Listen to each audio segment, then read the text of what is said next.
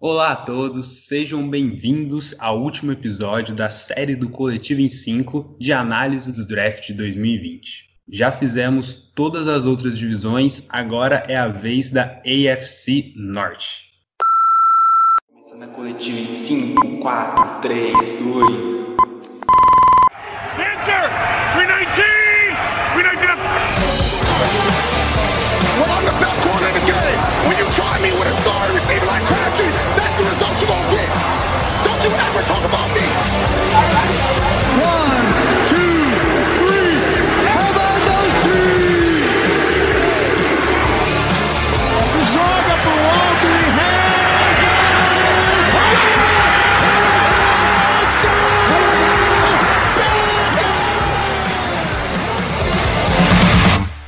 Estou aqui com o André Neto, meu amigo. Oi, Dezão, tudo bem?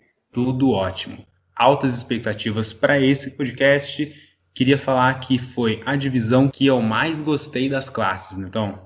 Cara, eu, eu acho que eu também. Assim, vejo algumas classes com alguns defeitos pequenos, mas é só para caçar defeito mesmo.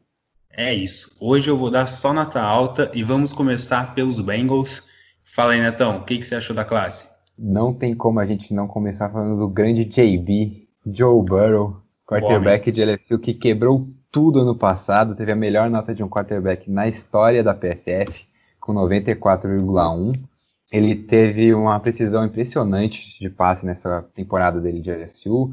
E acho que uma coisa que impressiona quando você começa a ver as jogadas dele é o sangue frio dele para queimar blitz e estender jogada. Não tem medo de levar pancada e consegue criar jardas em situações onde outros quarterbacks levariam sacks ou provavelmente fariam passes equivocados. Ele teve o melhor rating sob pressão do college e o nono melhor quando lançando fora do pocket. E além disso, ele também teve 28 corridas de mais de 10 jardas. Isso tudo é, é, importante a gente comentar porque o Cincinnati Bengals tem um problema muito grande com linha ofensiva na última temporada. Foi a sétima pior linha ofensiva em proteção de passe. Então, esse negócio do JB de conseguir estender jogada, conseguir sair da pressão, é algo que vai ser bem útil chegando em Cincinnati. Acho que só para fechar um pouquinho desses números sensacionais dele, essa última temporada dele, que ele levou a LSU ao título nacional, ele teve 76,3% dos passes completos, 5.671 jardas, 60 touchdowns e só 6 interceptações com um rate de 202. É isso, Netão. Não tem como falar do JB sem ter esses olhos marejados, porque é um jogador sensacional. Inclusive, ressaltar aqui que a gente no Intervalo em 5 fez uma matéria sobre a trajetória dele, comentando um pouco desde o high school até ele ir para o high state ter duas temporadas lá, no mínimo, fracassadas e se transferir para a LSU, ter essa campanha fenomenal que você falou aí, ser o vencedor do troféu Heisman e agora ser a nova cara do Cincinnati Bengals. E na primeira escolha do segundo round, tivemos T. Higgins, de Clemson, recebedor de 1,93m. Netão, o que, que você achou? Então, ele realmente tem essa altura e esses braços compridos dele, que ajudam ele muito em disputas de passes em que ele não está tão livre. Então ele consegue criar jadas em recepções que outros jogadores não conseguiriam. Eu acho que os Bengals tinham outras necessidades que deveriam ter sido priorizadas aqui antes, mas é uma escolha que faz sentido pensando que o AJ Green está no franchise tag e o John Ross está em seus últimos anos de contrato. Acho que um negócio legal de comentar sobre o T. Higgins é que o ídolo dele é o AJ Green, que ele vai jogar agora nos Bengals ele se tornou fã do Cincinnati Bengals por conta do AJ Green e agora ele vai ter a oportunidade de aprender com o mestre dele e trilhar o caminho dele na NFL.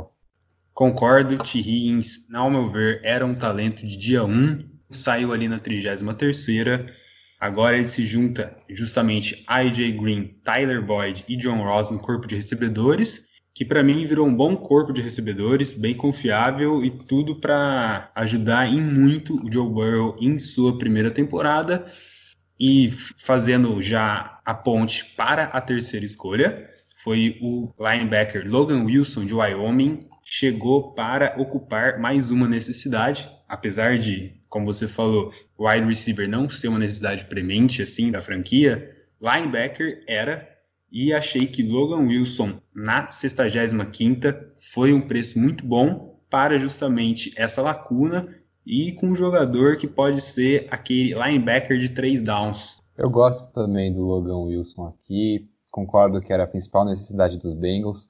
Acho até, inclusive, que as três escolhas de linebacker deles são um pouco exageradas, ainda mais pensando que você pegou o Josh Bynes, que era linebacker dos Ravens na última temporada, um jogador experiente na Free Agency.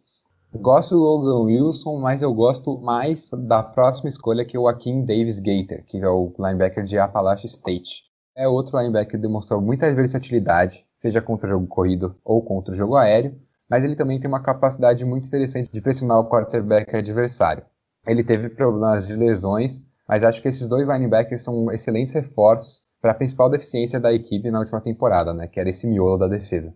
É, então, Neto, eu discordo um pouco da sua opinião sobre os três linebackers ser um exagero, porque justamente essa dobradinha de linebackers ali na terceira e quarta rodada, para mim fez muito sentido justamente por tudo isso que você falou. Vou explicar o porquê que eu achei que na sétima rodada outro linebacker foi bom, mas antes disso eu queria falar que a quinta escolha do defensive end, Khalid Karim, foi mais uma, ao meu ver, seleção cirúrgica da equipe, porque é outra posição ali de edge rusher que está precisando ser melhorada. É um jogador que tem bons atributos. Ele pode ser utilizado, inclusive, em seu ano de rookie, apesar de ser melhor para uma rotação assim do elenco. Para mim, foi num preço justo. E pulando direto para a sétima escolha do linebacker Marcus Bailey, ele teve duas lesões que custaram as suas temporadas, inclusive a de 2019, onde ele jogou somente dois jogos, mas ali na sétima rodada, ele é um prospecto que, por um baixo custo, pode render muito. Ele tem 324 tackles em toda a sua passagem por Purdue, somando 28 tackles para perda de jardas, 14,5 sacks e 6 interceptações.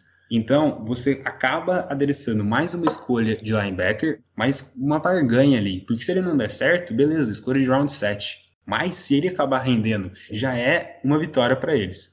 Uma única coisa que eu aponto é que eles demoraram muito para ir buscar o reforço na linha ofensiva para proteger o JB. Esperaram até a sexta rodada e isso é uma coisa que me deixou um pouco receoso. Toda essa espera para uma linha que precisava claramente de reforços. Mas eu achei que foi um draft muito bom. Já vou adiantar minha nota antes de você comentar eu dou a nota 9 para eles.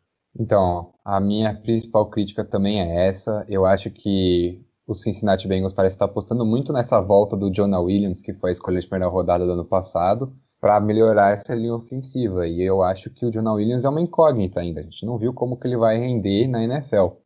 Também acho que o Cincinnati podia ter ido atrás de mais jogadores para ajudar a secundária, foram um pouco na free agency, mas ainda é uma secundária que não tem grandes nomes e que também precisa melhorar. Então, pensando em tudo isso e pensando que não tem como você dar uma nota baixa para um draft com o Joe Burrow, a minha nota vai ser um 8, um pouquinho mais baixo que a sua, mas também acho que foi um draft bom dos Bengals. Vamos dando sequência aqui para o Cleveland Browns e teve logo em sua primeira escolha Jedrick Wills, tackle de Alabama, sendo selecionado. O que, que você achou, Netão? Eu acho que era o que todo mundo esperava já. Os Browns realmente iriam atrás de um tackle parece que criou-se um monstro em volta da linha ofensiva dos Browns, que cresceu ao ponto de a linha ofensiva ter se tornado a pior deficiência da equipe. E eu não acho que é assim. De acordo com os rankings da Football Outsiders, a linha ofensiva dos Browns foi a décima no jogo corrido e a décima oitava no jogo aéreo. Então não é algo tão ruim. E agora, depois desse draft, depois dessa free agency, não tem nenhuma desculpa para o Baker Mayfield. Ele tem agora o reforço do Jack Conklin, tackle que veio do Tennessee Titans, e o Jedrick Wills, que é um cara que já vem pronto de Alabama para ser titular, para jogar seja no, no lado cego do Baker Mayfield ou no lado direito. E ele tem uma agilidade e explosão que são impressionantes para atleta de um tamanho dele. Então, assim, considerando tudo, eu acho que esse é um ano de definição para o Baker Mayfield. Ele vai realmente se tornar tudo aquilo que os Browns esperavam quando selecionaram ele na primeira posição ou ele vai acabar sucumbindo mais um ano e decepcionando uma franquia que há anos não tem sucesso e que agora está com um elenco recheado de talento, né, Dezão? Recheado que agora na sua secundária ganhou mais um reforço no safety Grant Delpit na segunda rodada. Essa para mim é o grande estilo da classe, porque o Grant Delpit era considerado um talento de dia 1 apesar de algumas ressalvas no jogo dele, em relação a tackles errados, principalmente no final da temporada passada, e uma lesão no tornozelo em 2019, ele tem muito talento e eu vejo ele como o futuro da posição de safety dos Browns e que eles conseguiram ali pegar na segunda rodada por um valor muito bom e nessa necessidade do elenco que realmente era a posição de safety. Então, os Browns pegaram sem erro agora na off-season, que era dos Vikings, e tem o Carl Joseph também, que são dois veteranos. Então, concordo com você, acho que o Grant Delpit é o futuro dessa posição nos Browns. Eu não me empolgo tanto porque eu tenho realmente um pé atrás com esse problema de tackles que ele teve na última temporada, e eu acho que tem escolhas mais interessantes. Eu gosto muito da escolha do Jedrick Wills, mas eu também gosto bastante da escolha do Jordan Elliott, que foi a escolha seguinte, que é um, um dos queridinhos da Pro Football Focus, é um dos caras que estava muito bem ranqueado, justamente por ele ser um defensive tackle que tem uma habilidade muito boa para pressionar quarterbacks pelo interior. A longo prazo, eu acredito que ele pode se tornar um titular ao, ao lado do Sheldon Richardson e a linha defensiva dos Browns, que já era uma linha muito talentosa, fica ainda mais assustadora, né? Você falou da PFF, agora pegando outro dado, o Jordan Elliott era o sexto defensive tackle da classe na board do The Ringer e do Matt Miller, que é um analista da Bleacher Report, e ele foi o nono da posição a sair nesse draft. Eles tiveram mais um steal, porque para mim todas as quatro primeiras escolhas foram steals. Agora fazendo já o link com o linebacker Jacob Phillips de LSU, que teve 200 tackles combinados em 2018 e 2019, ele tem apenas 21 anos, é outro jogador, igual você falou, que pode vir a ser titular. Ele ainda tá cru, mas ele tem teto alto e tem o atleticismo necessário para fazer essa transição. Ele correu 4,66 segundos no combine e ele já chega para tentar adicionar profundidade ali no corpo de linebackers que teve as perdas de Christian Kirksey e Joe Schobert nessa última temporada. Então eu acho que foram quatro escolhas de calibre muito alto nessas quatro primeiras escolhas. Concordo com você, acho que a saída do Joe Schubert e do Kirksey tinha que ser reposta também, mas talvez só para caçar pelo em ovo mesmo, eu acho que eles talvez tivessem que ter olhado para isso antes. Sei que a maioria das escolhas talvez tenha sido os jogadores que estavam mais alto na board deles disponíveis, mas eu acho que faltou priorizar um pouquinho posições necessárias. Defensive tackle era uma necessidade de profundidade de elenco, safety também. E aí eu acho que essa posição de linebacker é algo que os Browns poderiam ter adereçado um pouquinho antes no draft. De qualquer jeito, acho que são quatro escolhas muito interessantes. O Jacob Phillips foi o líder de tackles de LSU, teve 113 tackles, e a gente sabe o que aconteceu com a LSU no final, né? Foi a equipe campeã, e era um dos líderes dessa defesa as outras escolhas do terceiro dia, principalmente do center Nick Harris de Washington na quinta rodada e do recebedor Donovan People Jones na sexta, que necessidade no corpo de recebedores você sabe que Cleveland não tem. Mesmo assim, eles adicionaram um prospecto nessa sexta que pode render muito por um valor muito baixo. Ele é outro grande estilo dessa classe, ao meu ver, que ele tem muito talento e atributos físicos para cair até essa a pique 187. E ele pode facilmente se tornar o terceiro recebedor dessa franquia. Com isso, eu dou a nota 10, porque eu acho que esse foi o melhor draft de toda a NFL, então eu vou de 10 nos Browns. Você, Netão? Então, eu não vou dar 10 justamente porque eu não acho que foi o melhor draft de toda a NFL, eu já falei no podcast. Para mim foi o Arizona Cardinals. Então, para mim vai ficar o 9,5 só para caçar pelo em ovo mesmo, mas assim como você falou, eu gosto também dessas escolhas de terceiro dia, até do Tyrande do Harrison Bryant. Ele teve mais de mil jardas aéreas no último ano dele, ele pode ser alguém também para contribuir. E agora com essa mudança de head coach para o Kevin Stefanski, pode ser alguém que apareça mais se os Browns realmente passarem a priorizar mais o jogo terrestre com o Nick Chubb. Dando sequência aqui, Netão, vamos para os Steelers. Não sei o que você achou, mas eu gostei desse draft. Principalmente saber que a escolha de primeira rodada deles rendeu Minka Fitzpatrick, safety, que era dos Dolphins, e eles fizeram essa troca para contar com o jogador. O Minka Fitzpatrick realmente mudou o nível da defesa dos Steelers ano passado. Eles foram de um time praticamente eliminado para brigar por uma vaga de wild card. E desde a chegada do Fitzpatrick, os Steelers deixaram de ser a 27 defesa contra o passe para se tornar a segunda melhor, de acordo com a PFF. Então foi uma mudança da água para o vinho, realmente, com a chegada do defensive back. E logo na segunda rodada, eles draftaram o recebedor Chase Claypool, de Notre Dame, que é outro recebedor grande, mais um dessa classe, que provavelmente foi escolhido pelo potencial e pelos seus atributos físicos. Ele correu 4 segundos e 42 milésimos no combine e terminou a temporada do ano passado convidado ao Senior Bowl e somando 66 recepções, 1.037 jardas e 13 TDs naquela temporada. Acho ele ainda cru em alguns aspectos, principalmente precisando melhorar as suas rotas e tendo um pouco mais de segurança, mas eu vejo ele como um bom match para os Steelers que estavam precisando aí de um possível wide receiver 2 para conseguir que outro recebedor da equipe, além de Juju Smith-Schuster, renda, mas achei uma escolha de bom valor. Eu não gosto tanto assim, eu acho que tinham mais nomes disponíveis, entendo a necessidade da posição, isso com certeza.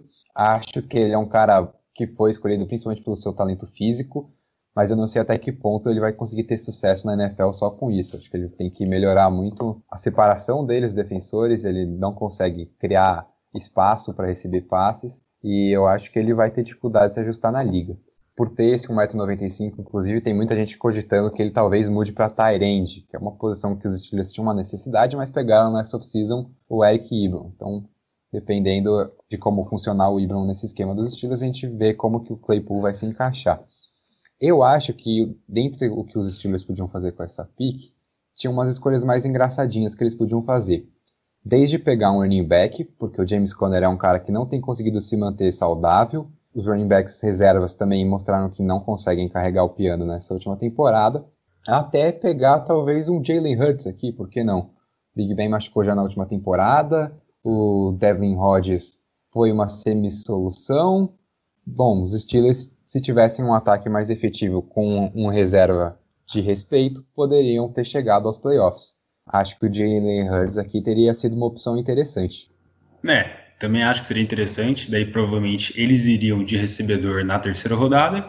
Acabaram indo do defensive end Alex Highsmith, de Charlotte, que somou 39 tackles para perdas de jardas nas últimas duas temporadas e 14 sacks em 2019. Eu acho que ele é uma boa opção ao longo prazo. O Ed titular Bud Dupree está tagueado, mas acho que ele foi escolhido um pouco antes. Não sei se era justamente uma necessidade ali, mas foi o que eles optaram por fazer. Essa escolha me surpreende justamente pela posição. Os Steelers foram a equipe com mais sacks na última temporada. Eles têm uma excelente dupla com o TJ Watt e o Bud Dupree atacando pelas laterais da linha defensiva. Ainda que, como você tenha comentado, o Bud Dupree está em franchise tag. Ainda assim, eu gosto do Highsmith, eu acho ele um bom jogador, acho que ele é um projeto, como o próprio Kevin Colbert, que é o general manager dos Steelers, já admitiu, mas ele tem um bom potencial. Ele enfrentava uma competição que não era muito forte em Charlotte, mas como você falou, os stats, ele teve uma produção muito boa e isso rendeu uma nota da PFF para ele de 91.4. Ainda que não seja a principal necessidade, é uma escolha interessante.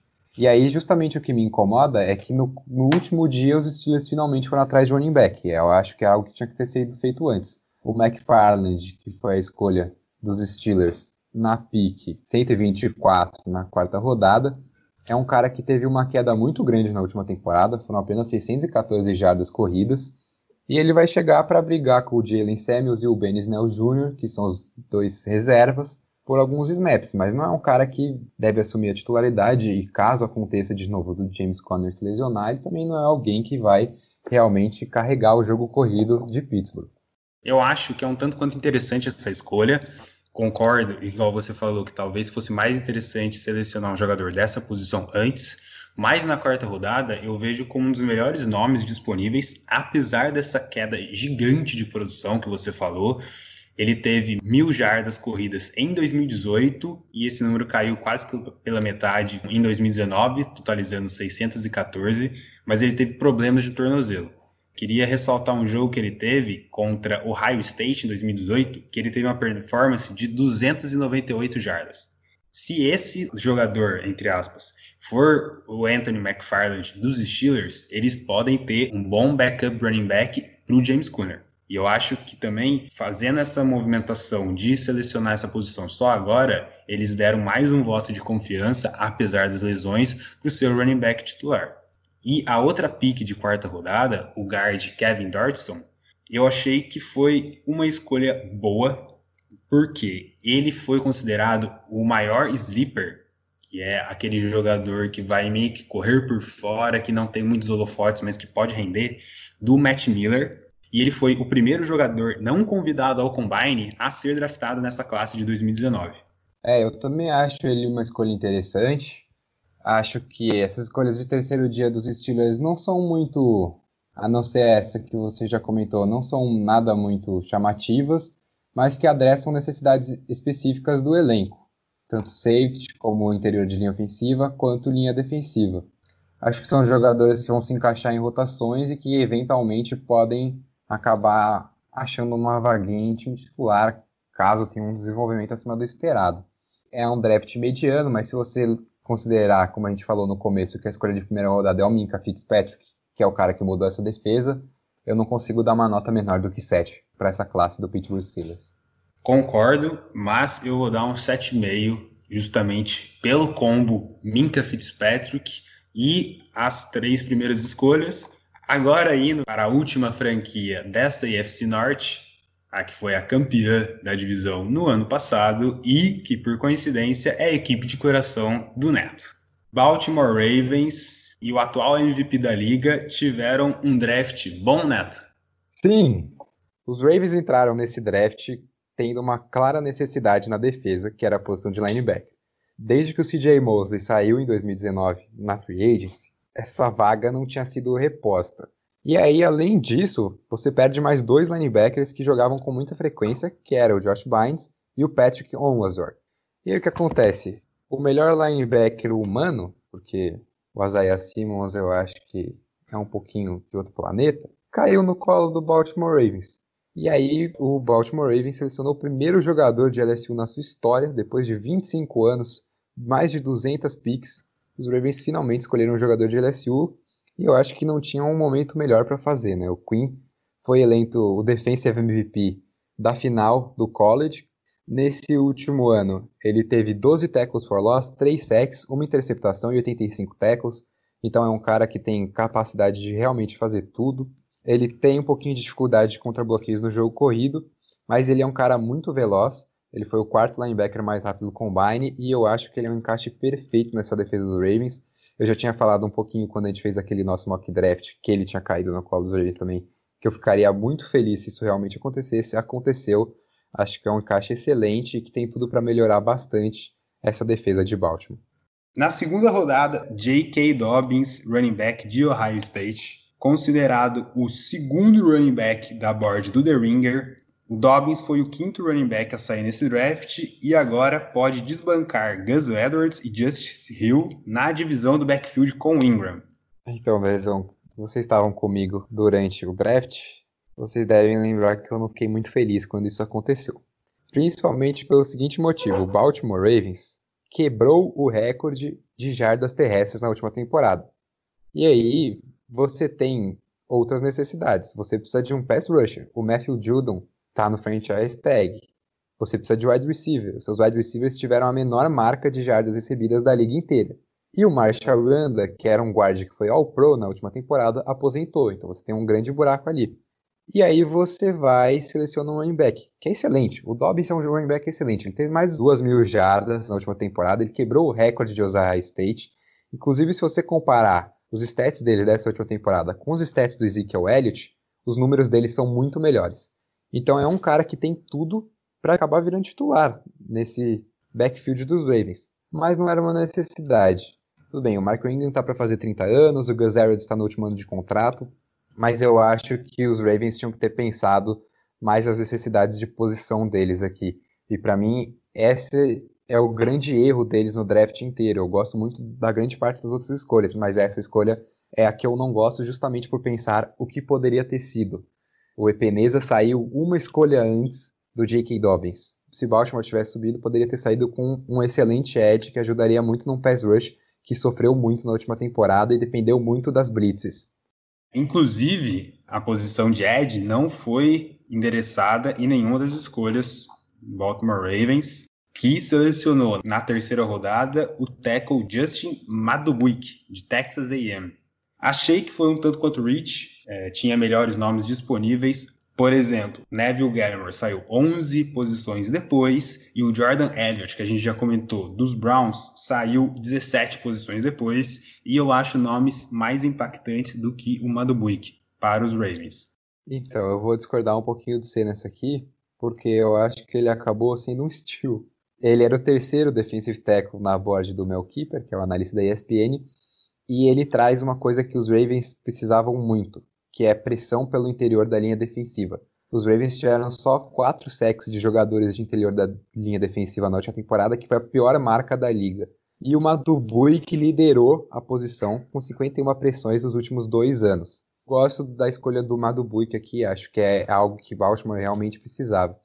Dando sequência aqui, na terceira rodada, eles selecionaram o recebedor Devin Duvernay, de Texas, que eu achei que foi uma ótima arma, mais um jogador para receber de Lamar Jackson. Ele correu 4,39 segundos no combine, foi inclusive um dos mais rápidos. E ele teve, Netão, a quarta maior marca da elite do college em quebra de tackles. Quebrou 28 tackles em 2019 e recebeu de Matt Miller, que eu estou falando bastante aqui hoje, da Bleacher Report, a classificação de melhor mãos desta classe de recebedores, que era bem recheada de talento. E nas próximas duas escolhas, eles adereçaram para a linha ofensiva. Tyree Phillips, de Mississippi State, na pick 106, e Ben Bradson, guard de Michigan, na 143. Eu acho que são escolhas interessantes para você criar uma profundidade para a posição, mas eu acho que você perdeu um jogador de elite e você repôs por projetos de jogadores e a tradição da Free Agents, que é o DJ Fluker, que não é um guard de alto nível. Concordo com você, também acho que não é a melhor forma de você substituir o Marshall Yanda, mas foram duas escolhas ali para a posição. Do resto das escolhas dos Ravens, Neto, você destaca alguma? destacar duas aqui, então, para fechar. Primeiro é o James Prochet, que era um cara que era extremamente desejado pela franquia. O John Harbaugh comenta com muita animação sobre ele. É um cara que teve muita produtividade no college, ele teve muitas recepções, mais de 200, mas ele não tem aquele físico e aquela velocidade que enchem os olhos. Ele é também um cara que pode chegar para ajudar no retorno de punts, que é algo que Baltimore não tem e também para competir na vaga de wide receiver, que é uma grande necessidade.